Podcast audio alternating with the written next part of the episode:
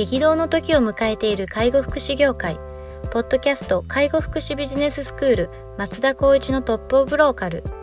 大手外資系アパレル会社のトップセールスマンから介護福祉事業経営者に転身した松田光一がこれからの介護福祉経営に求められるものについてお伝えしていきます。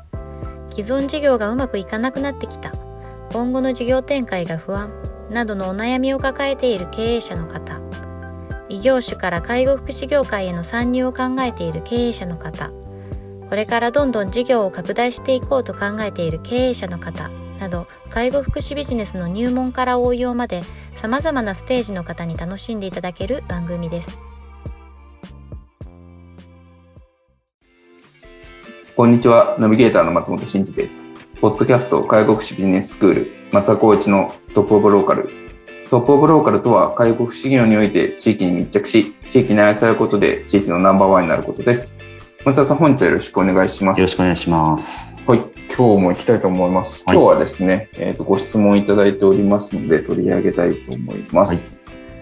はい、はい、えっ、ー、と、いきます、えー、九州地方で訪問看護ステーションを運営しています。看護師の求人を出してもなかなか応募がありません。ハローワークやインディード、個人的な知り合いに声をかけるなど、いろいろ取り組みを行ってはいるのですが、訪問看護師の効果的な求人方法があれば教えてくださいというような内容です。はい。これは結構皆さん悩まれるところだと思いますけども。ね、私たちの法人でもやっぱりこう一番課題として掲げられているような採用の内容だと思うんですけど、はい、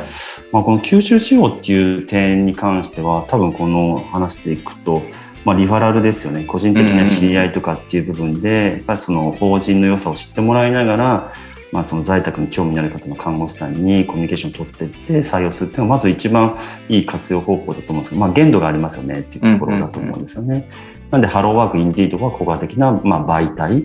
になるとして、やはりそのどうなんだろうまあ、前に、えーと、成長著しいあの訪問看護ステーションの代表の方とお話もした時にもちょっとご教示いただいたんですけどやっぱりその採用っていう部分を目の前をこう雇用するっていうのではなくてやっぱりファンを作るとか、うんうん、私たちの法人をやっぱり知ってもらうっていうところに意識をこうフェあのフォーカスしながらそこをこう訴求していくっていうような環境を作っていくっていうのも一つ手なのかなっていう部分は最近ちょっと思うところですね。やっぱり私たちが訪問看護ステーションとしてなぜやってるかっていうところに対してしっかりとこちらから訴求するこう内容を提示していくっていうことでやっ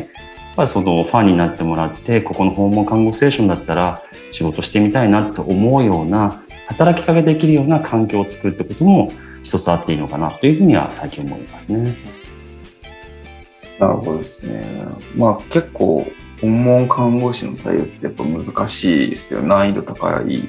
と僕も思っていて、今多分日本で働いてる看護師さんって130万人ぐらいいるのかな、うん、って言われていてそのうち訪問看護師の方って全体の5%ぐらいしかいないんですよね。うん、ででもマーケット的には多分こう一番こう需要があるというか、えーと、有効求人倍率が一番高いような、うん、あの業界というかなのでまあ、採用の難易度はやっぱり高いよねっていう大前提があるんだろうなって僕は需要が高いけど供給する、まあ、求人倍率が高いってことなんですか？そうですね、うん、多分いろんなその一般の病院の病棟とかクリニックとか、うん、いろんなこの介護施設とかいろんな看護師さんが働く場の中で訪問看護ステーションが一番有効求人倍率が高い、うん、はいはい、確か5倍4から5倍だって記憶があるんですけど、ちょっと曖昧ですけど確かにそんなもんですね。はいそうなるとやっぱりどう考えても売り手市場なので、うん、まあ、採用の競合性は非常に高いよねっていう、まあ、この大前提がいるかなと思っていますと。でおそらく2つ取り組みがあって1つはやっぱりこう足元のどうしても例えば退職者が出てしまったから入れなきゃいけないみたいな、急募的なこと、ね、急募的なこととか、うん、あとはまあその時間軸で言うとも半年とか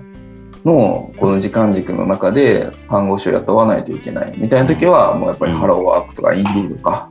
それこそちょっとコストかかっちゃいますけどあのエージェントさんにお願いするとかなんかそういう感じで、まあ、どっちかっていうと資金勝負みたいな感じになりがちですけど、はい、そういう取り組みをする、まあ、せざるを得ないってですね。そうですね。一方でさっき松田さんから話した通りそのちょっと中長期でまだ置けるとある程度余裕があるということであれば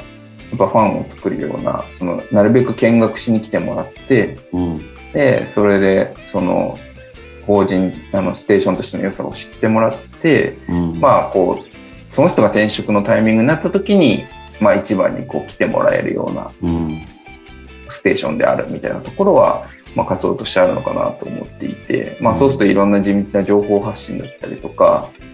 あとはその入った後の教育体制とかも重要かもしれないですね。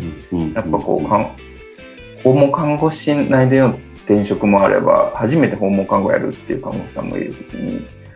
初めて訪問看護やるって時ってやっぱ不安だと思うし、うん、あと訪問看護だと割とオールマイティにいろいろ看護をやらないといけないってなった時にじゃあ困った時にどういうそのフォローの体制があるんだとか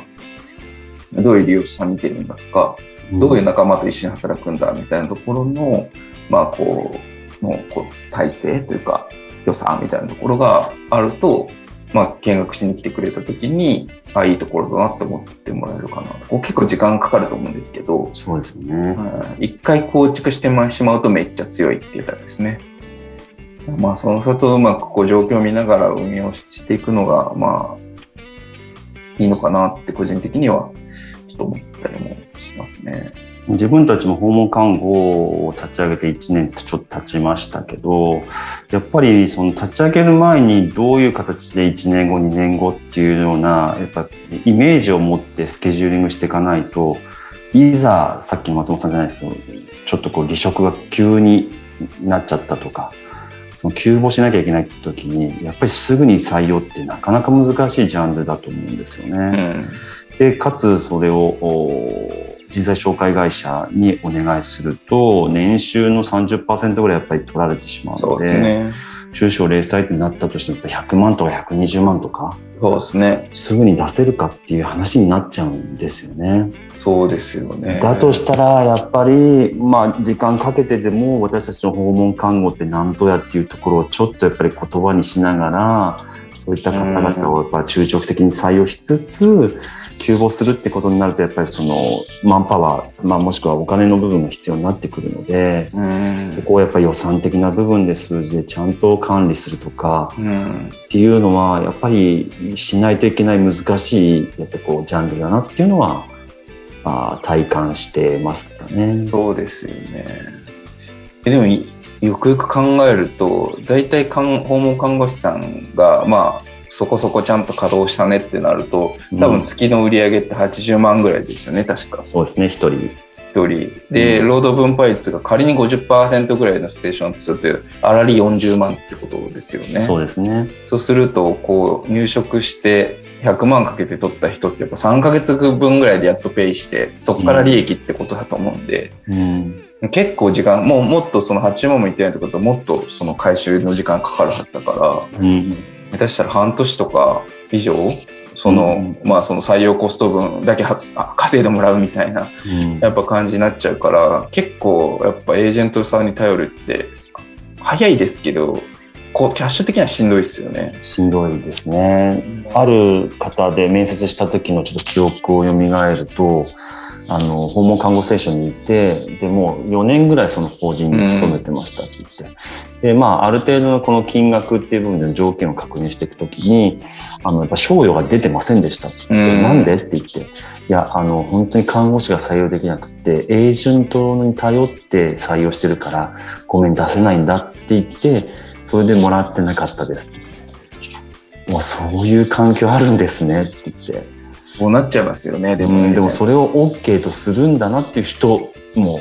感じたんですけどやっぱそういう環境訪問看護ってやっぱりこう立ち上がっても結構すぐにね、うん、あの閉所したりとかしちゃうっていうことも聞くからやっぱなかなかそこの部分の組み立てができないと、まあ、ちょっとしんどい環境なんじゃないかなと思いますよね。そうですよね。そうだからやっぱどうしてもこうそう急な退職とかあったりするとどうしてもそういうこの手法に頼らざるを得ないっていう感じになっちゃうから、結構その経営的にもしんどいし、働いてる人にも還元できないと、また離職につながったりっていうリスクもあるんで、まあ、なるべくそういうことがないようにって思うと、まあ、エージェントさんが一概に悪いとは僕は思わないですけど、まあ、それでもどうしてもお金かかってしまうっていう。そう思うと、やっぱり、ある程度こうファンを作るような活動、うん、そうですね。なんかそういうのがいるなと思って、で、僕のまあまだ少ない知識とか経験の中だと、なんかうまくいっている事業所とか法人さんって、うん、多分採用がうまくいってる感じがするんですよね。そうですね。でエージェントにほとんどお金使ってないっていう、うん、で逆に使う場合はもういくらまでしか出さないと決めてたりとかするんで、うん、そうそれでいうと自然にこう磁石みたいに 吸い寄せられるような何か特徴があるみたいなそういう感じなんだろうなっていう。で、それに対する情報発信が上手っていう感じだと思うので、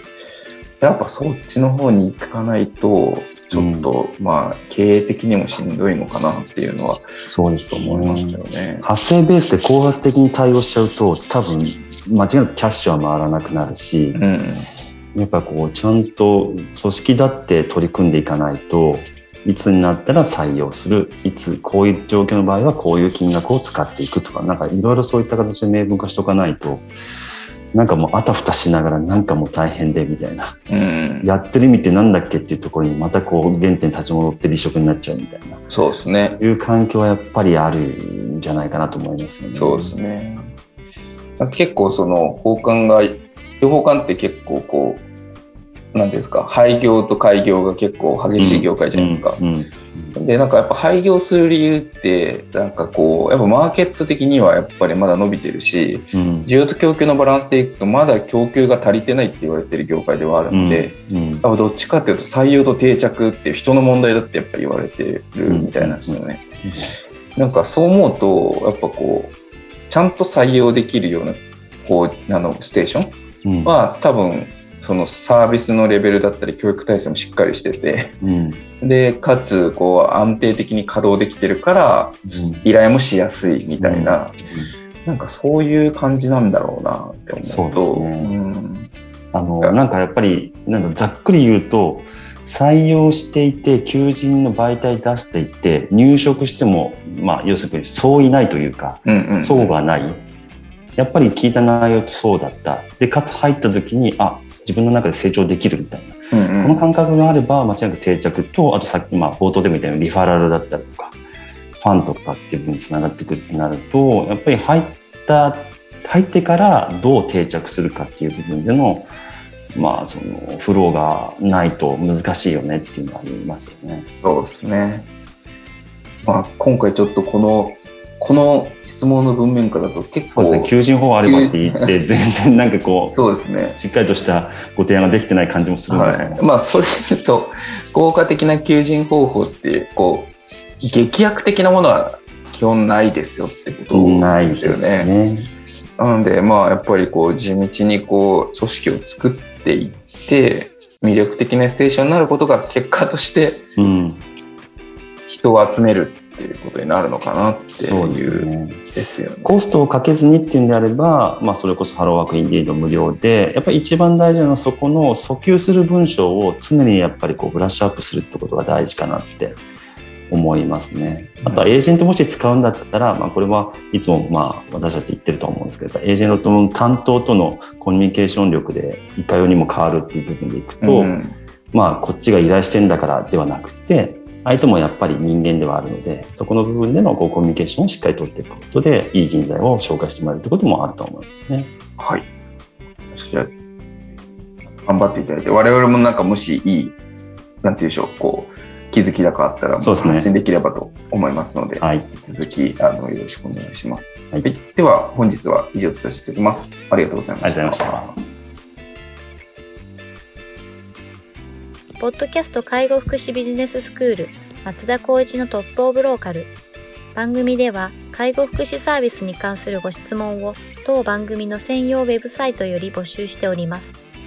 番組 URL よりサイトへアクセスし質問のバナーから所定のフォームへ入力の上送信をお願いします。URL は http tol ドット sense カッコセンスハイフン world カッコワールドドット com カッココムになります。皆様のご質問をお待ちしております。